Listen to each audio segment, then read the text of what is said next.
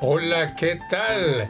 Es con un gran placer que llegamos aquí a este estudio todos los viernes para reunirnos con ustedes. Con Leonora Chapman y Leonardo Jimeno. Les presentamos hoy Canadá en las Américas Café, nuestro programa semanal eh, de este viernes 6 de septiembre en vivo y en directo por Facebook Live, YouTube, en nuestro sitio internet rcinet.ca y, la aplicación? y en nuestra aplicación. Que no se olvide. Eso. Bueno. Bueno, ya, ve- ya Se veo que Leonardo está despierto. Sí, bueno, sí. bienvenida Leonora, bienvenido. Igualmente, Leonardo. gracias, Pablo. Hola a gracias. todos. Hola a todo el mundo. Hola, hola, Sí, ¿qué tal? Y claro, un caluroso saludo a todos ustedes allá que están del otro lado. cada vez más fresco Está está más acá. fresco, es cierto que allá, aquí ya comienza a refrescarse la temperatura. Seriamente. Pero por allá seguramente que se está recalentando. O sea, del lado de Argentina, Chile, eh, ya comienza la sur primavera, está, ¿no? aunque todavía, está re- fresquito. recuerdo hace dos eh, semanas gente que se quejaba del calor. Ay, no, yo ya me estoy esta- quejando del fresco que estoy- llega. claro. Porque además tengo la impresión que este verano pasó, pero como una ráfaga de viento. Ni lo vi prácticamente, ¿no? Me, me- me parece que se fue rapidísimo. Hubo mucha lluvia, es cierto, pero muchos días de calor también. No nos quejamos, pero, es, No, no se pero es no tan, podemos es tan cortita esa duración. Eh, sí, es ¿no? tan corto el verano y tan largo el invierno. Ah, caramba, para cambiarlo. Suena Neruda eso. El poeta lo decía de otra forma, La- pero para No nosotros La pequeña alcanza. lo que cuentan son las estaciones. y las Exacto, intenciones. y las intenciones también. Bueno, un caluroso saludo de todas formas para todos ustedes allá del otro lado de la cámara y de los micrófonos. Y bueno, y muchísimas gracias por estar con nosotros y por su alta fidelidad, que para nosotros pues es, Es la, la, razón, mejor recompensa. la razón de ser de nuestro programa. Sí, fin- nosotros pues ¿no? eh, venimos para eso, ¿no? Para los fieles. Para, exacto, para los fieles. ¿Y sabes qué, de dónde viene fidelidad? De fe. de fe. Es- uno le Fide. tiene fe, claro. Fide del fide, latín. Del latín fide, uno le tiene fe a, eh, la, a la otra persona, por ejemplo. Sí, pero- Y ellos no tienen, nos tienen fe a nosotros, es, que es mucho decir. Eso es, yo Pero- desconfiaría. pero esto es con alusión también a la fidelidad, no de la fe, pero la fidelidad del sonido. También. Ah, bueno, ya se va, se va, se va a Exactamente. Esa alta Es que ella fidelidad. está más fina. Hi-fi. Bueno, entonces vamos a, a entrar con nuestro Canadá en las Américas Café o el castor cibernético de este viernes. Y eh, no sé, Leonardo, si tú tienes alguna efeméride por ahí eh, Siempre, de la cual nos siempre, quieras siempre. eh, hacer parte. El 4 de septiembre, eh, porque aparte me equivoqué de hoja, traje una que no tiene nada que ver, de un mensaje, Ah, así bien. que me- todo lo que digo va a ser de memoria, el Día de la Sexualidad. Ajá. ¿eh? El- eh, y es una fecha marcada por la ONU para justamente la educación sexual y para eh, remarcar la importancia de una sexualidad sana.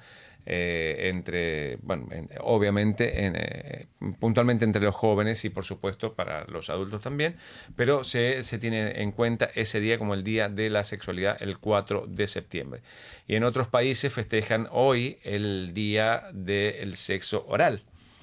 eh, Ah. porque es el También hace parte de la sexualidad. también hace parte de la sexualidad, es la misma semana y tiene que ver con, en realidad, es un poco más, entre comillas, chistoso, porque es el 6 del 9. Entonces, Ah, como es el entonces, fue que 69. escogieron esa fecha. eh, escogieron Pero eso esa no es. Naciones Unidas, ¿no? No, no, no, ahí Eso no es- es Naciones Unidas, Eso, no tiene eso- absolutamente eso es nada. Jimeno. Probablemente alguien en las Naciones es Unidas chistoso. lo practique, pero. Es pero- chistoso. Pero todavía no lo ha enunciado. No, no, no, no. Oficialmente. Lo que sí me parece importante, aparte del chiste, es que en Naciones Unidas haya designado un día especial Sí, sobre la la sexualidad, sexualidad, sí, sí, cuando la en educación tantos sexual, sí. países En tantos países desarrollados, incluso aquí como en Canadá, algunas provincias, se está pensando en cambiar la, la educación en las escuelas o, o, donde antes existía educación, retirarla. Había una propuesta del gobierno de Ontario, por ejemplo, también que, que, regresó a otra claro, entonces que es muchísimas protestas aquí en Canadá de padres, de educadores, justamente porque la educación sexual es fundamental. No solo, no solo, no solo, no solo para tener una, una, buena relación con la persona que uno elige, sino para evitar caer en trampas. exacto, exacto. y la locura, yo eh, escuchaba un programa de radio eh, hace un par de, días atrás y hablaban justamente de temas que tienen que ver con la sexualidad. Y esta gente decía, eh, la sexualidad sigue siendo un tabú y hoy, más que nunca, tenemos que saber, por ejemplo, algún personaje importante, el Papa. El Papa nació del sexo. ¿El Papa qué? Nació del sexo. Y por supuesto. Eh, ahora, eso es, es una cosa tan natural, es una cosa que tendría que ser tan eh, básica y todavía hay barreras que no permiten que uno lo piense con naturalidad. Es la historia de ver eh, películas y ver eh, ejecuciones en las películas de ciencia ficción y que los chicos de 12, 13 años estén viendo esas películas y después sale, un, eh, sale una mujer desnuda, un hombre desnudo y le tapemos los ojos porque, porque no se puede ver el cuerpo humano. A mí me parece ridículo. O sea, me parece ridículo que deje el acceso a, tanta violencia que ven por día y no a una cosa absolutamente natural. Porque se permite, se encuentra más natural la violencia que la educación sexual. ese es el tema. Y, justamente hace poco tiempo estábamos conversando en la sección, estaba Paloma, estaban ustedes conversando sobre la importancia de la educación sexual porque las redes sociales están invadiendo a los jóvenes con la pornografía y expertos canadienses ya están lanzando eh, advertencias, de que los niños hoy son más educados a través de la pornografía que educados eh, en, las, en, las, escuelas, e incluso en las casas también. Es como que una veces abandona eso, no sabe cómo. Entonces es fundamental para evitar además que caigan en trampas, ¿no? Ah, estábamos comentando el caso de una una app, una, aplicación. que es muy popular entre los jóvenes y había una niña, y por eso estábamos comentando, hija de una colega nuestra, que no debe tener ni siquiera 12 años, en esa aplicación para niños le saltó, le aparecieron de repente imágenes pornográficas y la niña se largó a llorar. Es decir, si vos no haces prevención, si no hablas con estos niños y estos jóvenes, terminan teniendo una visión errónea de lo que es una sexualidad. ¿no? por supuesto. Pero que, debería ser algo tan sano. Claro, y ahora con las nuevas tecnologías, pues es algo que tenemos que tenerlo en cuenta porque tratar de, pensar que, es, eh, el, que, que, la, que la pornografía no le puede llegar por sus teléfonos celulares es como tratar de ocultar la luz del sol con el dedo, ¿no? Exactamente. y aparte, lo, digamos, eh, uno sabe desde, desde chicos, yo creo que en mi casa jamás hablamos de educación sexual cuando era chico, o sea, todo lo que aprendí lo aprendí del grupo de amigos, y, pero no estábamos expuestos a lo que estamos expuestos hoy, digamos, a los que nuestros hijos están expuestos hoy. Con la internet, que todo está al, toque de la mano, y todo se puede hacer rápido, y todo se puede esconder, y todo, eh, o sea, es realmente una locura que eh, no podamos eh, que haya que, que, haya que insistir en la educación sexual para que esto no sea un golpe y para que uno se dé cuenta y para que las criaturas tengan la capacidad de discernir qué es lo que está bien y qué es lo que está mal, qué es lo que es, producto de la imaginación y de un producto cinematográfico y qué es lo que realmente sucede y la realidad con el cuerpo y tal. O sea, son, son, son elementos básicos que hay que discutir y que creo que, bueno, en, este caso la, ONU tiene, tuvo muy buen tino a partir del 2010 de poner el 4 de septiembre como el Día de la Educación Sexual y eso me parece eh, extremadamente importante. Bueno, fantástico. Entonces, pues nosotros vamos, vamos, a suspender nuestro curso de, educación sexual ahora. Y otra efeméride cortita, el 4 de septiembre en Argentina también se celebra el Día del Inmigrante en Argentina. Así que a todos los inmigrantes y a todos los emigrados. Entonces nos, felicitamos todos. Otro país de inmigrantes. Por nosotros somos argentinos y emigrados, pero no inmigrantes. Pero hoy ya no hay un país que no tenga población inmigrante. Eso ya es un mito. Pero hay eh, lugares donde la inmigración. Eh, eh, Dio las es bases, un sentó las elemento- bases, Sí, no, sí. primero sentó las bases y hoy, a mí, por ejemplo, yo cuando viajé la primera vez hace muchísimos años a París, me pareció extraordinario ir caminando justo, llegué para el día del primer, para el primero de mayo, era la, la movilización para el Día del Trabajo. Y me pareció extraordinario ver tanto color, tanto acento, tanta, tanta gente hablando diferentes idiomas, me pareció wow. Y cuando llegamos a Montreal, Montreal es lo mismo, pero no se ve en otras ciudades, no se ve en otras grandes ciudades. ¿Está bien? O sea, hay sí un flujo migratorio importantísimo, pero yo creo que hay lugares donde eso se vive mucho más. Y bueno, entonces continuamos acá con ah, nuestros temas, Leonora. Y en tenis, tú Ah, tenías yo algo estoy, que yo decirnos, estoy ¿ah? muy porque estás muy contenta. emocionada. tú. Sí, a mí el tenis me gusta. Pero además esto es, eh, es algo inédito aquí en Canadá, que una canadiense llegue a la final de los internacionales de tenis de Estados Unidos. Es el caso de Bianca Andrescu. La Ustedes tenemos están ahora en la ¿eh? pantalla, esta niña de Exactamente. 19 años, ¿no? 19 años recién cumplidos. Ya el año pasado, a finales del año pasado, estaba 180 en el mundo. Hoy está entre los 10 prim- entre las 10 Y si primeras gana el jugadoras. torneo, y si llega gana el torneo, lugar. capaz que Cuarto sea lugar. Cuarto lugar si gana el torneo. Si gana, si gana mañana, Mañana. sábado, contra Serena Williams. Y es, Eh, es sí. fulgurante, es fulgurante lo que está haciendo y que todo el mundo estaba un poco hablando aquí de Félix Auger, que era el, el- el joven quebequense. Aliasim, sí. Aliasim, que tiene también 19 años, acaba de cumplir, que por supuesto las esperanzas están puestas del lado masculino en él y en eh, Shapovalov. Sha- ¿sí? Shapovalov. Chapo, le dicen Chapo. Eh, que está, son de, él es de Ontario, eh, Chapo, y Félix es de Quebec, y ella es de Ontario también, de Kitchener, creo. Pues las esperanzas estaban puestas en los dos varones y de repente esta niña está surgiendo, es increíble.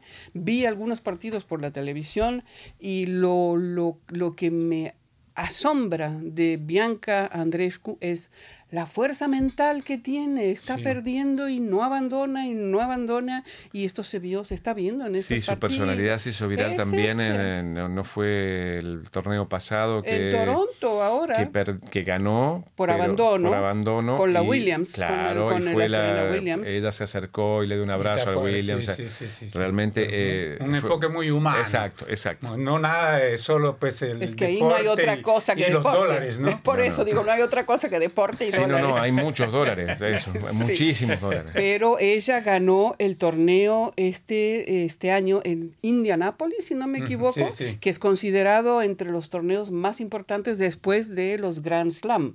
Entonces, no es que viene y le regalan eso, lo viene, se No, se lo viene viene, ganando, ¿eh? se lo Ujú. viene ganando. Tiene Entonces, muy buena madera esta niña. entonces Bueno. este sábado va a estar ella en la final con Serena Williams. Aquí Hay- hay tengo un ahí, mensaje Leo. particularmente el de Gustavo Lucas que dice respecto al, al comentario inicial sobre la fidelidad de los oyentes en lo personal.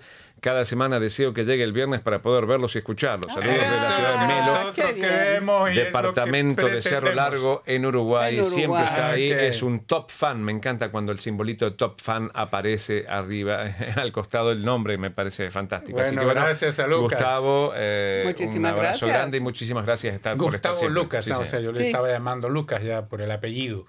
Y el que estuvo em, eh, jugando en, en Montreal cuando fue el campeonato de tenis para terminar de los varones, que fue este verano, el que llegó a la final de dobles y ganó la final fue Ceballos de Argentina. Claro.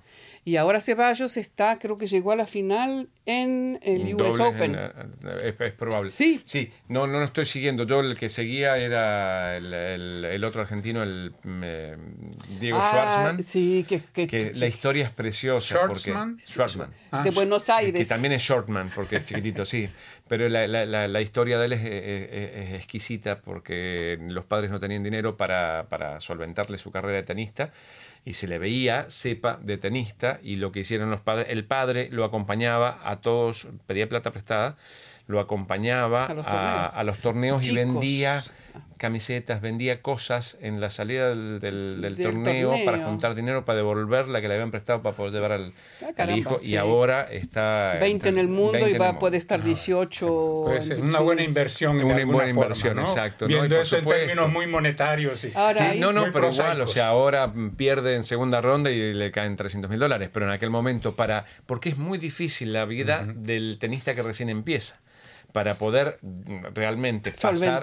Y- y- para pasar de torneos, los torneos importantes, los que dan puntaje, hay que pagarlos. Hay que pagar el, el- el alojamiento, hay que pagar la inscripción, hay que pagar el transporte. O sea, el es todo un- exacto, es toda todo. una complicación para esa gente que recién empieza.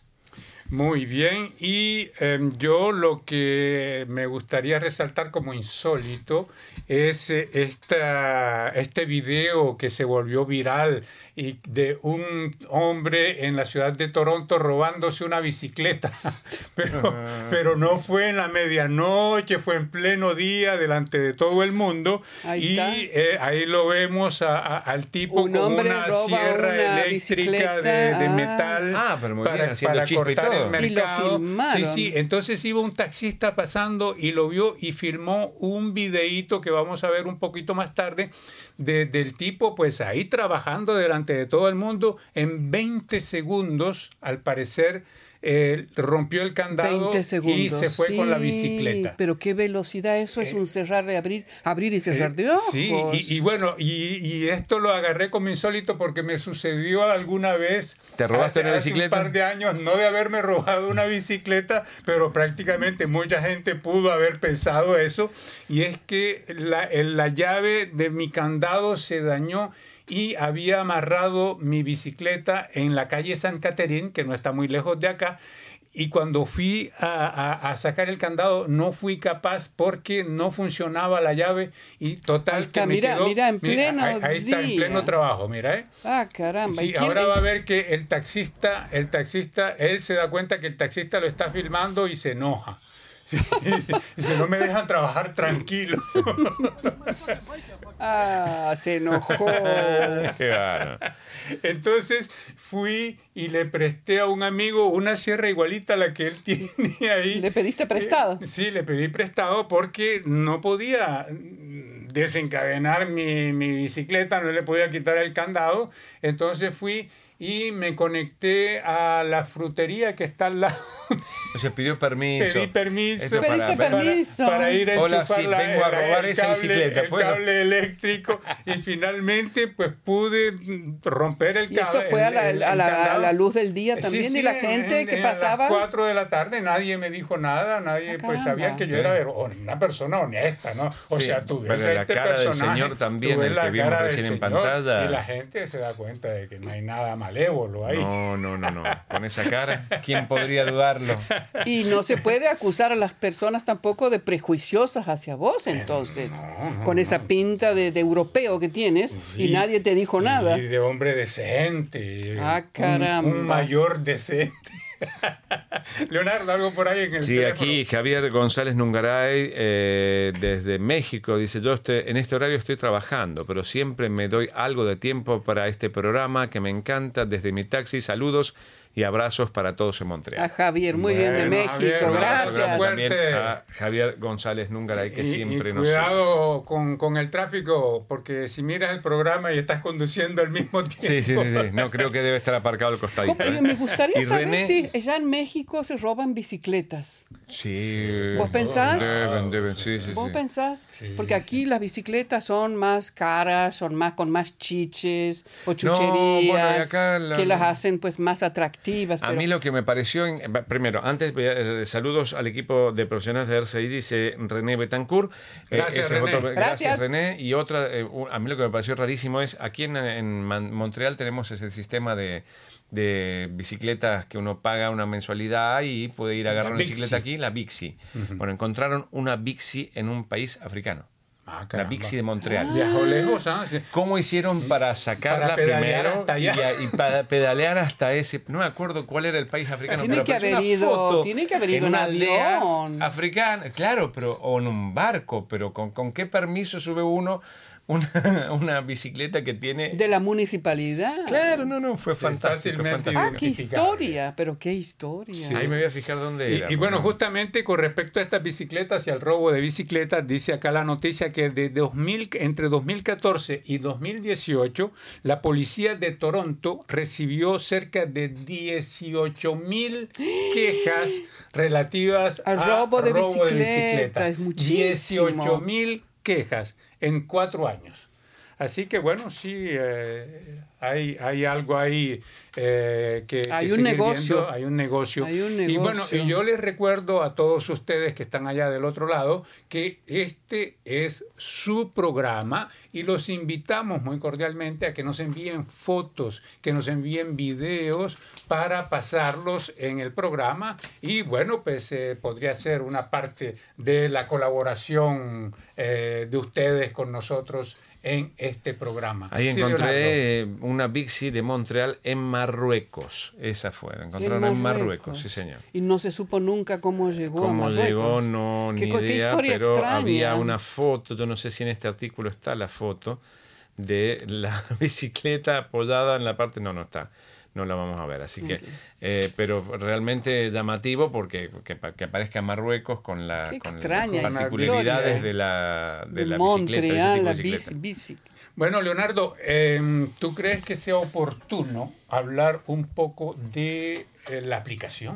En realidad es siempre oportuno y es siempre eh, necesario. y es un pedido que le hacemos a la gente porque aparte es súper simple. ¿Eh? bajar la aplicación, pueden ir directamente a buscar la aplicación rcinet.ca. Está en francés, creo, ¿no? Pero está en todas las lenguas, ahí estamos haciendo, ese es el video promocional y está en todas las lenguas. Está en francés, inglés, español, en árabe y en chino y ustedes pueden bajar la versión que, mm, bueno, que, les, sea funcional, exacto.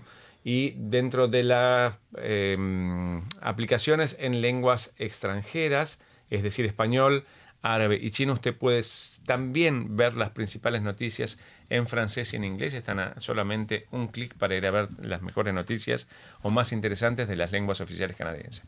Así que la invitación es ir a nuestra página. Hay un icono en la parte derecha arriba que esta semana, la semana que viene y durante tres o cuatro semanas no va a estar, pero les digo si pueden ir ahora. Y no va a estar porque vamos a poner las... Eh, las publicidades para ir a ver eh, toda la preparación de las elecciones canadienses. Ah, claro. Se vienen las elecciones canadienses y en ese espacio vamos a poner, eh, la, digamos, el vínculo para ir a visitar las páginas de CBC y de Radio Canadá con toda la información de, la, de las elecciones en Canadá.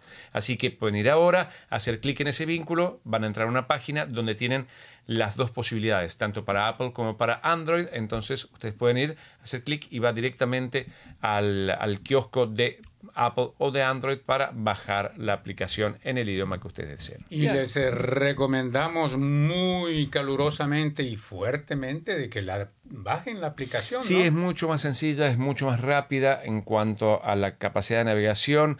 Eh, pueden mirar este video online en el mismo momento que está saliendo yendo a la parte de la sección de videos. Eh, o pueden ver el video si van a la aplicación colombiana. si van a la aplicación mía. a la aplicación de Pablo Gómez Barrios. Eh, así. Esta vez no lo dije yo, lo ah, dijiste tú. te lo recordé para que no vayas a olvidarlo. bueno, bueno eh, tenemos tiempo para leer los, los comentarios de nuestros oyentes con respecto a, nuestros programas, a nuestros programas, a nuestros, trabajo. Leonora, ¿qué tienes sí, por ahí? Sí, tengo un comentario sobre una nota que hice yo y que escribió Ernesto y dice, pero qué vergonzoso artículo me puso en mi artículo.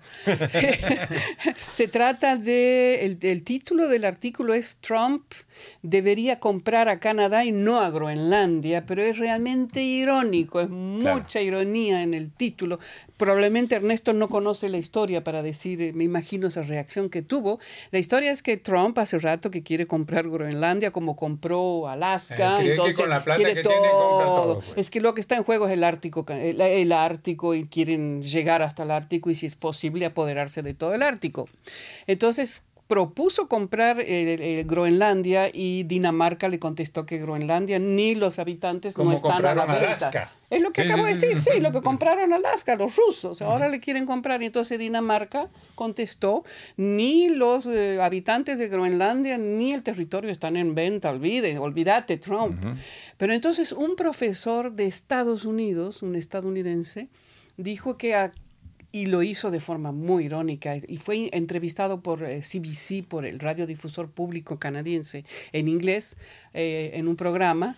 Eh, de que en realidad a Trump le convenía, le convenía comprar más al territorio canadiense, a Canadá, que a Groenlandia, y da una serie de explicaciones por qué, por qué le conviene más, ¿no?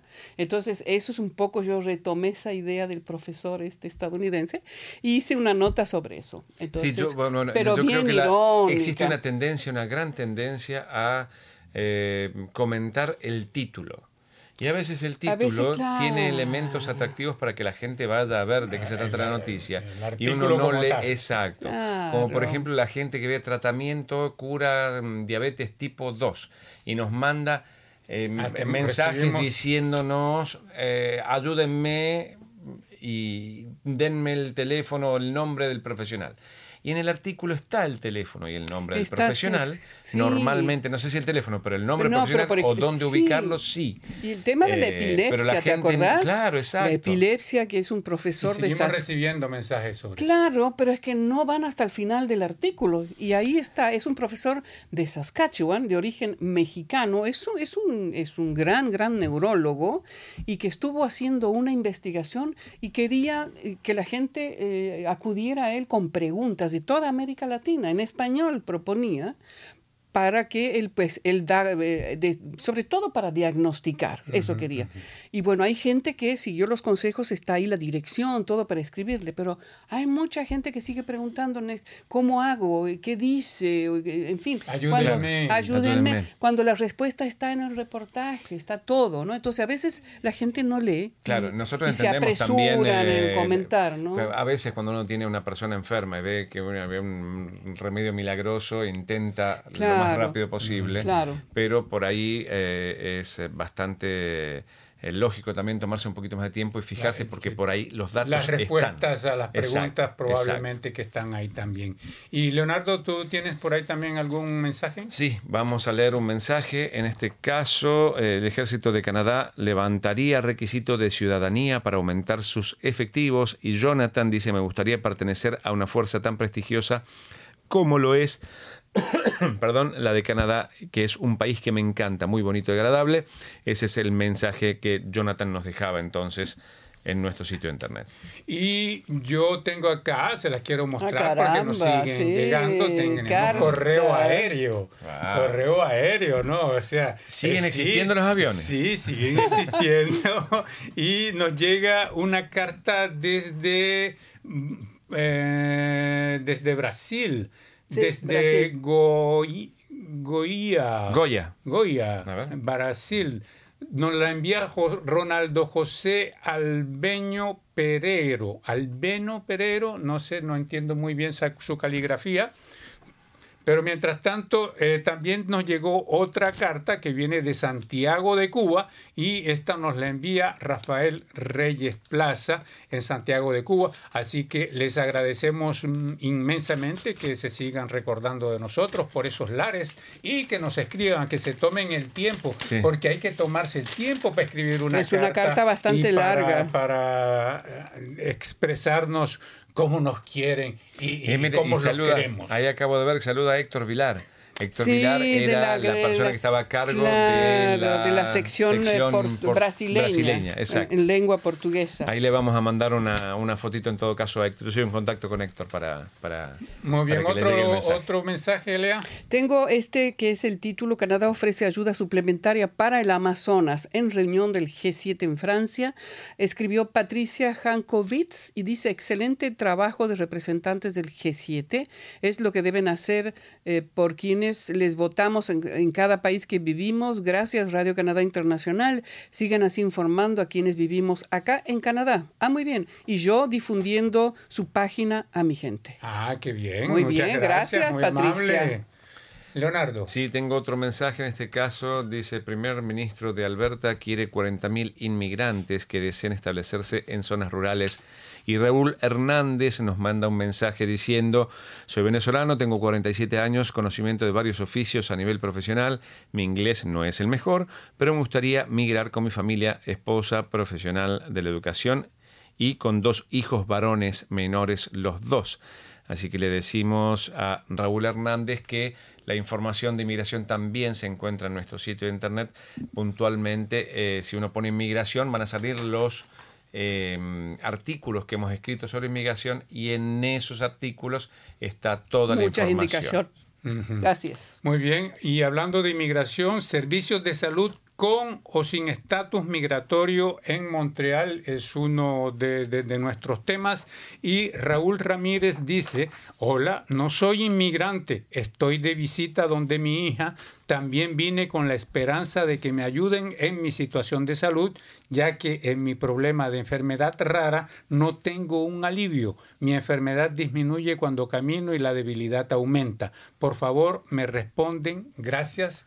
Ese es el tipo de respuestas, de preguntas a las que nosotros eh, muy difícilmente le podemos responder o simplemente no tenemos respuesta. Claro, exacto. En el caso de cuando hay cuestiones muy puntuales, como por ejemplo el tratamiento de las mujeres que pedían el tratamiento para los dientes en Ontario, eso era en Ontario y siempre le repetimos a la gente que probablemente en cada país o en las grandes ciudades haya planes similares y, de, todas maneras, en ese reportaje también está especificado que solamente está dirigido a mujeres en situación precaria económica en la provincia de Ontario. Exacto, exacto. Así que, bueno, en este caso, como el mensaje de Pablo, habría que buscar información para ver qué es lo que se puede hacer, pero nosotros puntualmente no podemos eh, estar en medio de, esta, de esta situación. Y desafortunadamente tampoco tenemos el tiempo de comenzar a rastrear ese tipo de información. No, no, no, además no, se puede. Acá tengo otro justamente de lo que hablábamos, el título, Neurólogo experto en epilepsia ofrece consulta gratis en español desde Saskatchewan. Ese es el título, está clarito ese título. Sin embargo, Jessica Pozo dice, buenas tardes, soy de Perú, quiero hacer una consulta. Y es como que la consulta nos las hace a, nosotros. Y bueno, habla de que le hicieron exámenes a su hermano, eh, que le, en fin, e, explica todo el problema que tiene, ¿no? Entonces pide ayuda. Entonces le digo a Jessica, si está escuchando el programa, que en ese mismo reportaje que ella escribió a la dirección están todas las, las coordenadas para conectarse con el neurólogo en Saskatchewan. Muy bien, Leonardo. Tengo un mensaje aquí. Antonio Guterres eh, quiere organizar reunión cumbre sobre el Amazonas, era el tema, y Pedro Sopeña Irala eh, nos manda un mensaje y dice, hola, vivo en Paraguay. Yo creo que esto es la respuesta a otro mensaje, ¿eh? porque dice, hola, vivo en Paraguay, no sé qué están queriendo hacerme meter la pata y culparme por los incendios. La gente dice, mm, lidiamos con el Paraná, seré culpable de muchas otras cosas, todas buenas por cierto, pero lo de los incendios no. Por favor, que no se me eche a mí y a mi pueblo la culpa de tan severos acontecimientos. Se ofrezco personal, agua y maquinarias aquí en nuestro país para socavar con todo ello es una deserción y un pesar grandísimo que se estén quemando y muriendo tan preciosos eh, árboles y animales como es lo que está pasando en este momento. Saludos desde la ciudad de Luque y mi mejor deseo y recursos a su disposición. Feliz fin de año. Un saludo. El mensaje de Pedro Sopeña Irala. de acuerdo. Muy bien. Bueno, y el tiempo pasa como agua entre los dedos, entonces vamos a ir con nuestros temas, los temas que destacamos esta semana, que resaltamos en nuestro programa. Y eh, Leonora, vamos a comenzar contigo. Tú nos hablas de hijas e hijos de refugiados que toman el relevo de sus padres. Así es, Pablo. Es una historia que la encontré muy interesante. Son dos eh, jóvenes eh, chicas jóvenes eh, canadienses, hija de exilados latinoamericanos aquí en Canadá que llegaron en los 70, en los 80. Una de ellas es de origen chileno, ella nació en Calgary, la otra es de origen salvadoreño, nació en Ontario. Y eh, ambas asistieron a una, no sé si lo tenemos el reportaje, Sí, debe estar. Debe estar eh, ambas asistieron a una reunión en el mes de marzo organizada por la universidad, eso, eh, organizada por la Universidad de Toronto, en la cual en esa, en esa mesa de discusión en Toronto se discutió de la situación que están viviendo los migrantes eh, centroamericanos que salen de los países, que quieren venir a Estados Unidos o venir a Canadá y hicieron un, un retrato bastante sombrío de la situación. Había gente de Naciones Unidas, de la ACNUR más precisamente, que estaba presente en esa reunión. Y, por ejemplo, dijeron que en el año 2017 Canadá solo había acogido a 380 de los 25 mil pedidos, solicitudes que había para acoger a, estos refugiados. Entonces, eh, estas dos jóvenes estaban presentes en, la Universidad de Toronto y la pregunta que hicieron en el panel fue qué es lo que puede hacer Canadá, cómo puede Canadá contribuir ¿no? a acoger también a estos refugiados. Entonces, las dos eh, jóvenes, una, eh, la que se llaman, bueno, a ver dónde están los nombres, Pamela Arancibia y Mónica Oviedo decidieron pasar a la acción directamente. ambas vienen, dicen, de familias solidarias justamente por la historia de sus padres. Decidieron pasar a la acción y entonces crearon un organismo y se hicieron conocer, hicieron conocer a ese organismo lanzando una petición. Y la petición fue lanzada para los ciudadanos canadienses y dirigida también al gobierno de Canadá. A los ciudadanos canadienses porque ellas dicen que muchos, la mayoría de los canadienses ignoran lo que está sucediendo en América Central. El organismo que ellas han creado, solo para poner el nombre, es la Coalición para el Norte de Centroamérica, CNSA.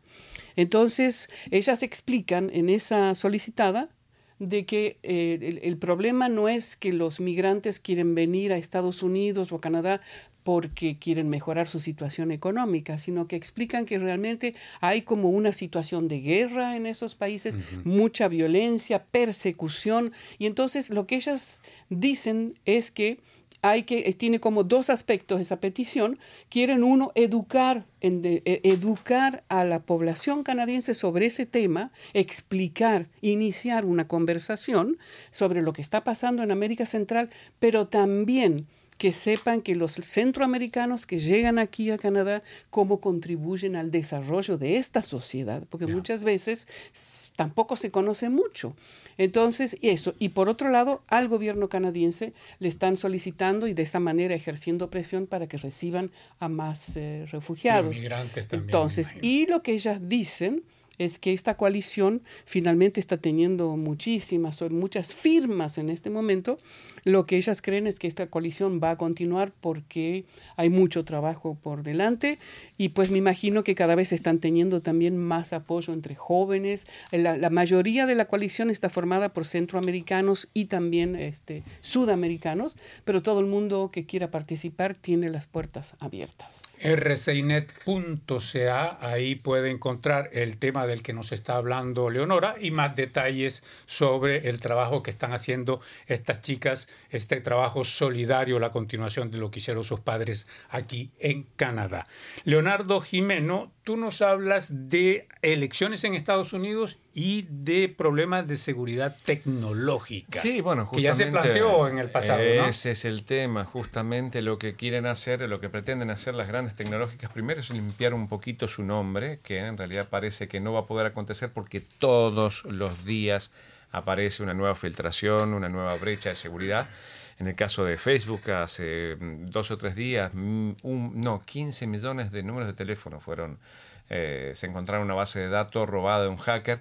O sea que seguimos todavía con un pequeño prolímite de seguridad. Bueno, en este caso, Twitter, la gente de Twitter, Facebook, Microsoft, eh, junto con la CIA, con Homeland eh, Security de Estados Unidos, hicieron una gran reunión esta semana para ver cómo podían hacer para encarar un plan, eh, una estrategia que fuera un poquito más, eh, con, más cuerpo y para evitar que pase lo que pasó en el 2016 o lo que se dice que pasó porque en realidad nunca se comprobó que efectivamente hubiera tenido algo que ver, pero se sospecha, se cree y se vio que hubieron ciertos resultados medios bizarros, pero todavía no se ha logrado, digamos, eh, encontrar un culpable, ¿no?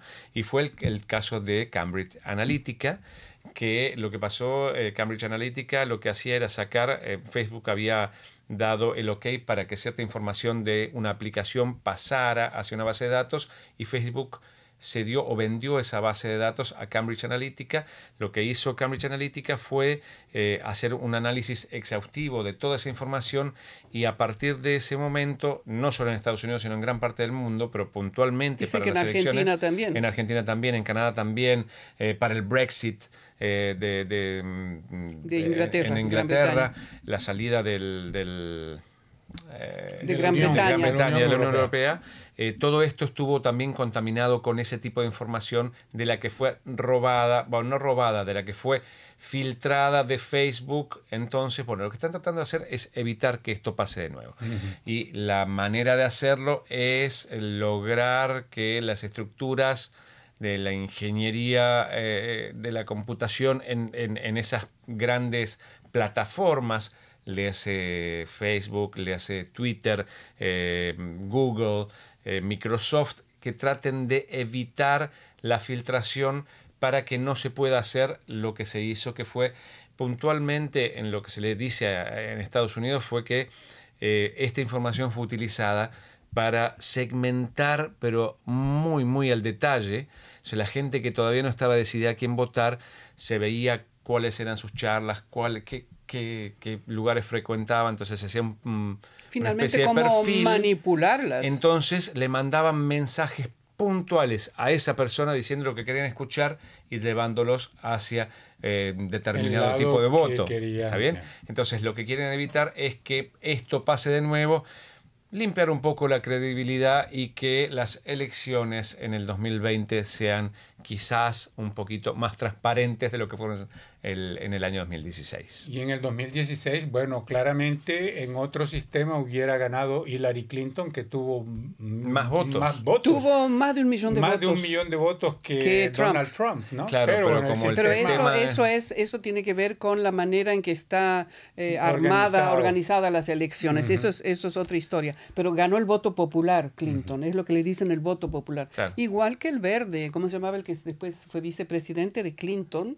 Em, que es de- ah, sí, que hizo, un- que que hizo también- videos también de, de una película. Claro, sobre el medio Ah, ambiente, ya, ya ecología. nos estamos poniendo viejitos, se nos están de- olvidando los bueno, sí me acuerdo de él. Eh, ¡Ayúdennos! ¿Cómo se pero el- Eh, eh, este vicepresidente también obtuvo, cuando se presentó a la presidencia, había, a la carrera presidencial, había obtenido más votos que el hijo del, del otro presidente de estadounidense, eh, Bush. Ok. El hijo, De Bush George hijo, Bush, porque él se había eh, presentado contra Bush Bushito. hijo, Bushito, Bushito, sí, Bushito. sí. Pero esas son las trampas la- la- de, de- de- de un sistema que es muy añejo, el de Estados Unidos, de la época de la que viene de la, hace un Sí, siglo. todavía Entonces, estoy tratando de pensar en el hombre este. Hizo, hizo una Bueno, película súper conocida. Le, con- le voy a dar el tiempo para que sigan Vamos. pensando. Yo, antes de que se me olvide a mí, quiero recordarles Al que- Gore, que- Al Al Gore. Gore. Gracias. Gustavo. Iba a decir Gracias. Gordon. ¿Quién dijo? Al- el, eh, Gustavo Luca. Gustavo Ah, muy Lucas, bien. bueno, ahí está la gente Gracias, joven, gracias. caramba, que nos ayuda. en los controles técnicos soy Benoit Durand, Carl Boulanger y Pierre Dutil. Antes de que el Antes de tiempo que pase y que presentes tu termines, reportaje. Y antes de que presente mi reportaje, porque no va a quedar mucho tiempo, ya tenemos quedan dos dos minutos. Dos minutos. Dale, dale, dale con el reportaje después. Bueno, en este caso, bueno, mensajes de Gustavo Luca. Dice, particularmente escucho todos los programas de RCI. El viernes pasado, Paloma estuvo con Estefan Parán en el programa en francés y enseguida también escuché el de ustedes. No entiendo el idioma, pero les he escrito en francés y ellos me han respondido, dice. Y Miriam, eh, Alarcón. hablando sin Miriam Alarcón, es hermoso recibir cartas. Yo intercambio postales, me hace feliz. dice. Ah, qué bien. Bueno, muy bien. Y muy rápidamente, pues yo los quiero invitar a escuchar una entrevista que hice con un cineasta quebequense eh, que se llama Julien Elie. El, su película se llama Le Soleil Noir, Soles Negros, que es, eh, es un documental que dura dos horas y media más o menos y en el que em, presenta la problemática de las desapariciones forzadas en México.